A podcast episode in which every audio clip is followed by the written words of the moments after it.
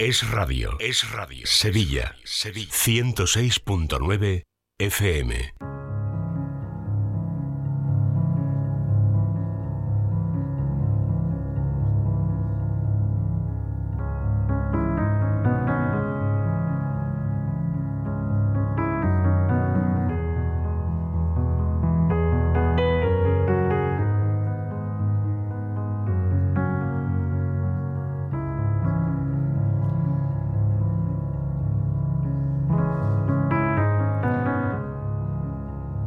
Continuamos en directo en Es la Mañana de Sevilla, 12 y 38 minutos ya. Empezamos Vivir en Positivo, el espacio que dedicamos cada semana, cada miércoles, a hablar de psicología y de desarrollo personal. Para ello ya me acompaña en esta mesa de radio Paloma Carrasco. Hola Paloma, ¿qué tal? Buenas tardes. Buenas tardes Laura, buenas tardes a todos. Vamos a hablar hoy sobre la muerte, sobre cómo afrontar la muerte. Eh, precisamente en una jornada como hoy, 2 de noviembre, eh, Día de los Difuntos. Entramos ya en materia, pero antes, Paloma, eh, permíteme que te presente para la licenciada por la Complutense de Madrid, experta en terapia familiar sistémica, Cuenta con una amplia experiencia profesional y compagina su labor en consulta con la divulgación y con la formación de la psicología. Además es conferenciante, imparte charlas en centros de negocios, empresas, colegios, etcétera, etcétera. En la actualidad, ella ejerce su profesión en el Hospital Quirón Salud Sagrado Corazón de Sevilla. Para pedir consulta con ella, pues pueden hacerlo a través del teléfono del hospital, el 954 93 76 76 954 93 76 76 o bien contactar con ella directamente a través de su página web palomacarrasco.com. Y les recuerdo, como siempre, que Paloma también ofrece sesiones online por si ustedes nos escuchan desde cualquier parte del mundo. Entramos ya en materia, hablamos hoy sobre la muerte y mm, lo primero, Paloma, si te parece, es eh, plantearnos, ¿no? Si es bueno o es malo que tengamos un día dedicado a los muertos, un día de los difuntos, como es hoy, el 2 de noviembre? Pues mira, yo creo que es muy bueno. Em, aunque el origen sea em, eh, religioso y cultural y, desde hace muchísimo tiempo, de hecho en diferentes países, ¿no? Hmm. Em, existe pues esa manera de rendir homenaje y de acordarse de los que de los que ya pues se fueron, ¿no? De, de los que murieron. Lo que sí que es verdad es Mm, que, en España, em, con, una raíz pues, profundamente cristiana, eh, es un día muy importante para muchísima gente en el que además hacen una serie de cosas que no hacen normalmente. ¿no? Hmm. Em, se está quizá perdiendo porque se van perdiendo las costumbres y cambiándolas por otras, ¿no? Em, como el tema de Halloween, pero, pero es verdad que los cementerios en general, tanto el día 1 como el día 2 de noviembre, se llenan eh, de personas, eh, muchísimas familias los días previos a estos, días de difuntos, em, pues acudían a limpiar eh, tumbas, acudían a limpiar las lápidas, a llevar flores, ¿no? Y, mm, y en el fondo es una oportunidad, no solo para acordarse de las personas a las que echamos de menos, que por supuesto quizás lo primero que se nos viene a la cabeza, sino también de dar un espacio a este tema tan fundamental. Un tema que además pues, nos toca a todos, ¿no? Que es el tema de la muerte. Se está perdiendo quizás un poco esa tradición de la que tú hablabas de acudir eh, en estos días, ayer, hoy también a, los camposantos, a, a los cementerios en, favor o a favor de otras fiestas como Halloween. ¿Tú crees que eso a nivel psicológico eh, tiene algún tipo de consecuencia o afectación a la hora de abordar este asunto de la muerte? Pues sí, mira, yo, yo creo que sí, porque como, como todo, yo creo que hay una tendencia en, la sociedad en general, eh, probablemente por culpa de, del consumismo y del materialismo en el que estamos inmersos, ¿no? Em, a un poco a, frivolizarlo todo, eh, de manera que enmascaremos un poco, eh, sobre todo el dolor y el sufrimiento, ¿no? Date cuenta que, que en general el ser humano em, puede eh, por naturaleza, intentar escaparse de todo lo que le desagrada. ¿no? Y entonces, en general, eh, quizá estamos educando en una sociedad que evite eso, con la, con la mala idea, con el mal trasfondo, de que evitando mirarlo, eh, así se nos olvida o se nos escapa. ¿no? Y mm. esto que hemos hablado algunas veces de, de, pues de no visitar hospitales, ¿no? O, o de hacer como que no pasan las cosas, ¿no? Bueno, porque hagas como que no pasan, no van a dejar de pasar, ¿no? Y entonces, bueno, pues Halloween, que no voy a entrar hoy, que además me ha tocado tener que algunas veces, hay, hay varios artículos míos, incluso en prensa, porque hasta para la tele alguna vez me llamaron, ¿no? Eh, bueno, no, no, no, tengo ganas de hablar de Halloween hoy, así que no voy a hablar de Halloween, porque estoy ya está el moño de Halloween.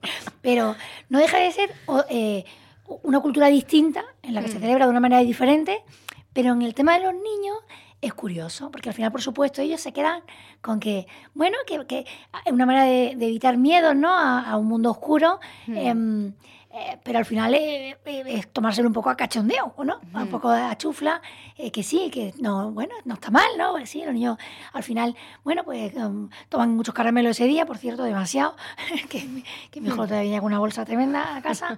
Y, mm, pero el problema es que por culpa de eso dejamos pasar una oportunidad fantástica para, para hablar de las cosas, de cosas que son, que son difíciles. ¿no? Yo la vida, hemos dicho muchas veces, vivir en positivo no es pensar en positivo todo el tiempo. Es decir, la vida, eh, si somos positivos, pues pensamos que es maravillosa, que merece la pena, em, pero eso no significa que sea fácil, o que no sea dolorosa, o que no tenga una parte pues, muy complicada. Y la enfermedad, la muerte, es complicada pero no deja de ser natural, como la vida misma. Con lo cual hay que aprender a hablar de la muerte con mucha naturalidad. Hay que aprender, hay que dejar em, que los sentimientos difíciles, eh, que el dolor, que la pena, que la rabia, em, que la angustia, ¿no? Pues también pasen por, por dentro de nosotros, ¿no? Y cojan una forma eh, sana, se manifiesten de una manera sana y la podamos comunicar. A veces en la familia no se puede hablar de los difuntos porque deja, deja, deja. Mejor no. Porque duele, ¿no? Claro, y, porque creemos que hablar hace, acentúa el dolor y yo diría que es al revés, bueno, cualquier psicólogo diría que es al revés, ¿no? O sea, que, que, que ese dolor, como he dicho antes, coja forma y podamos expresar con palabras y también con emociones y con lágrimas y con rituales, como es ir a visitar una tumba em, y abramos esa puerta a ese dolor, me parece una cosa bastante bonita, bastante fácil y sobre todo muy, muy natural ¿no? de enfrentarse al dolor. Eh, me, gusta mucho eso que has dicho de ese ritual de, de acudir al, al, cementerio a depositar flores o limpiar eh, la lápida ¿no? de, de, nuestros seres queridos. Me parece también una metáfora importante ¿no? a la hora de, limpiar ¿no? y de limpiarse por dentro y por fuera, ¿no? limpiando la lápida de, de nuestros seres eh, fallecidos. Y te iba a preguntar precisamente cómo podíamos encajar todo esto, ¿no? todo, todo este proceso de la muerte y del duelo en un día o en unos días como, como hoy. ¿no? no sé si ese ritual nos puede ayudar.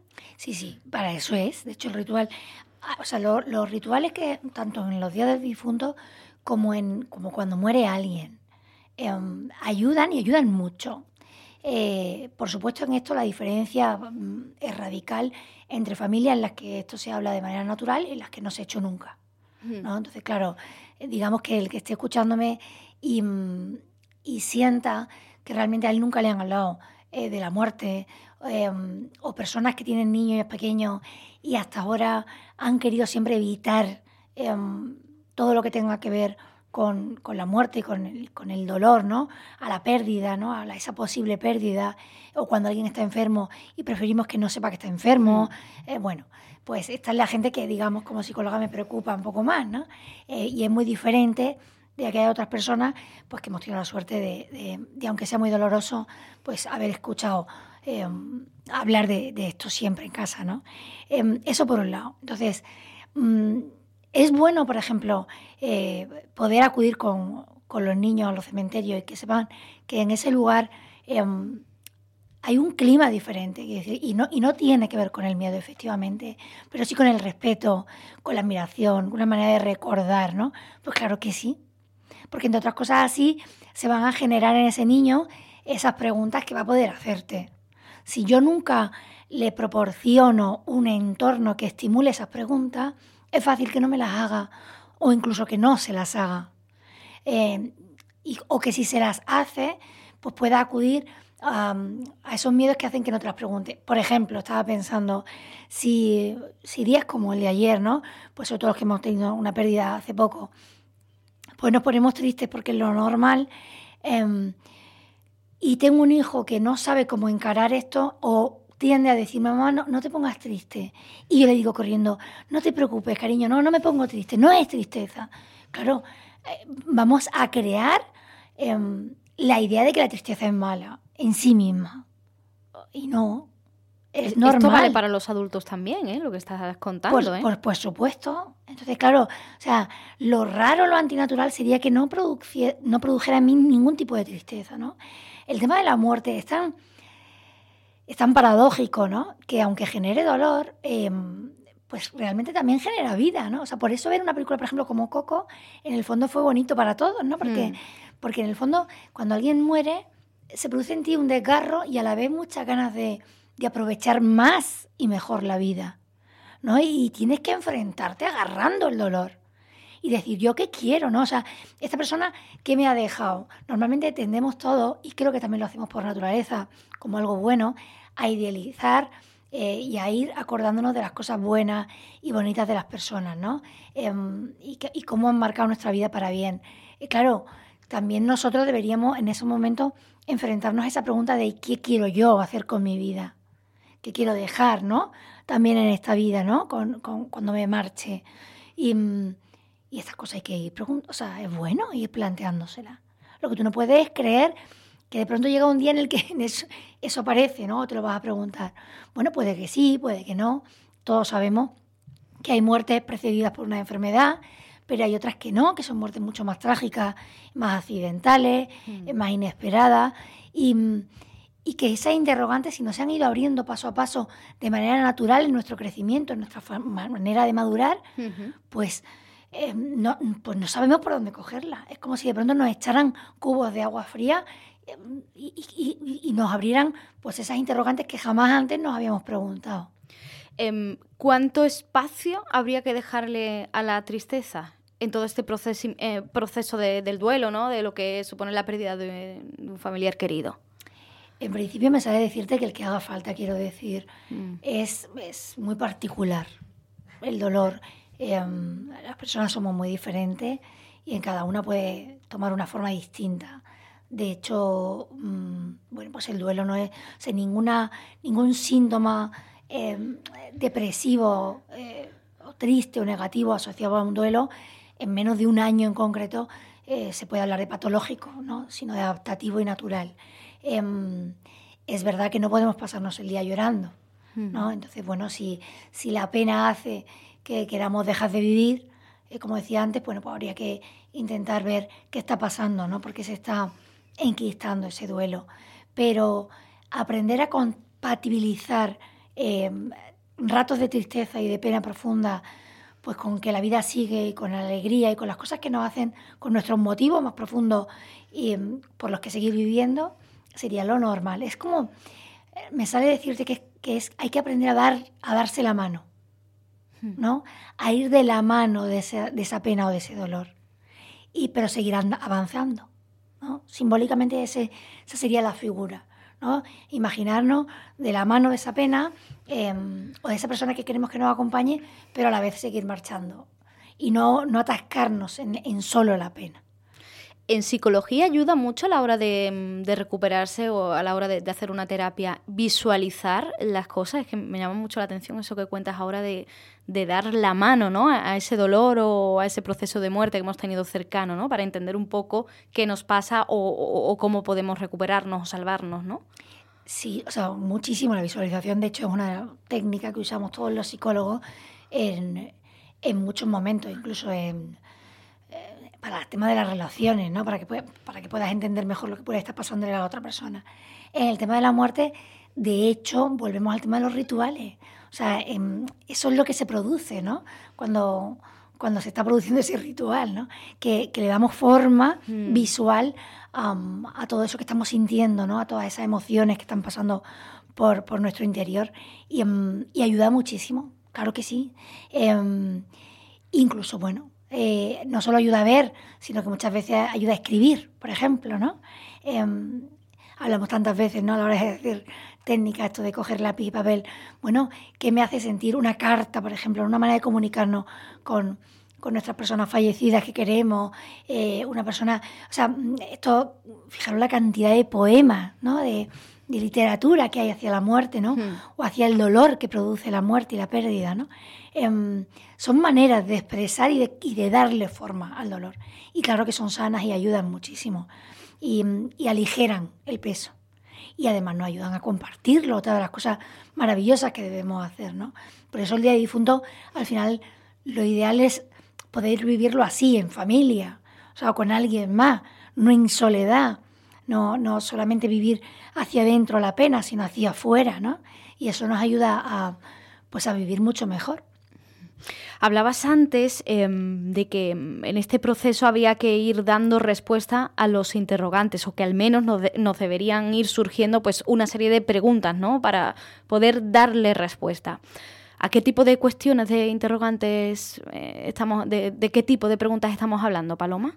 Bueno, estamos hablando de, la vida y de la muerte, ¿no? Desde el principio, em, de pura filosofía, em, pero que hay que mm. enfrentarse. Es verdad que el ser humano, según propia, su propia experiencia, ¿no?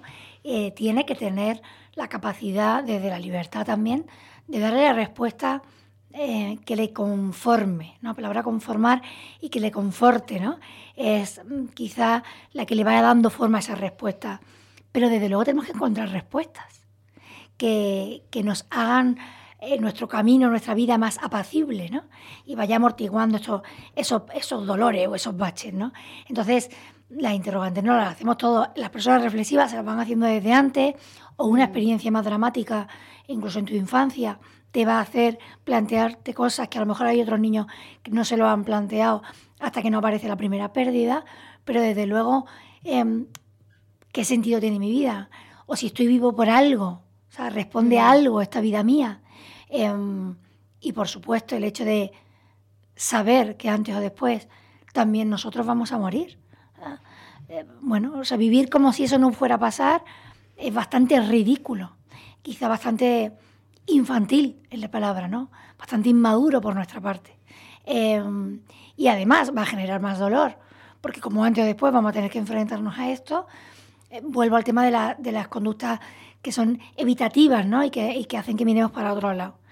Mm, bueno, la verdad se va abriendo camino, ¿no? Y se abre paso en nuestra vida y de pronto, ¡boom!, aparece ese porrazo, ¿no? En forma de realidad, que es que acaba de pasar esto era algo que podía pasarme, era algo que, me va a pasar a mí también, no solo al que acaba de pasarle, y por lo tanto eh, tengo que, decidir si vivir, por ejemplo, con esperanza, con fe, em, si quiero vivir eh, siguiendo, o sea, manteniendo un recuerdo de aquellos que se han ido, o si prefiero ser una persona de estas que, como te he dicho antes, familia a lo mejor más insana, en las que no se puede hablar de los muertos, no se puede hablar de eso que ha pasado.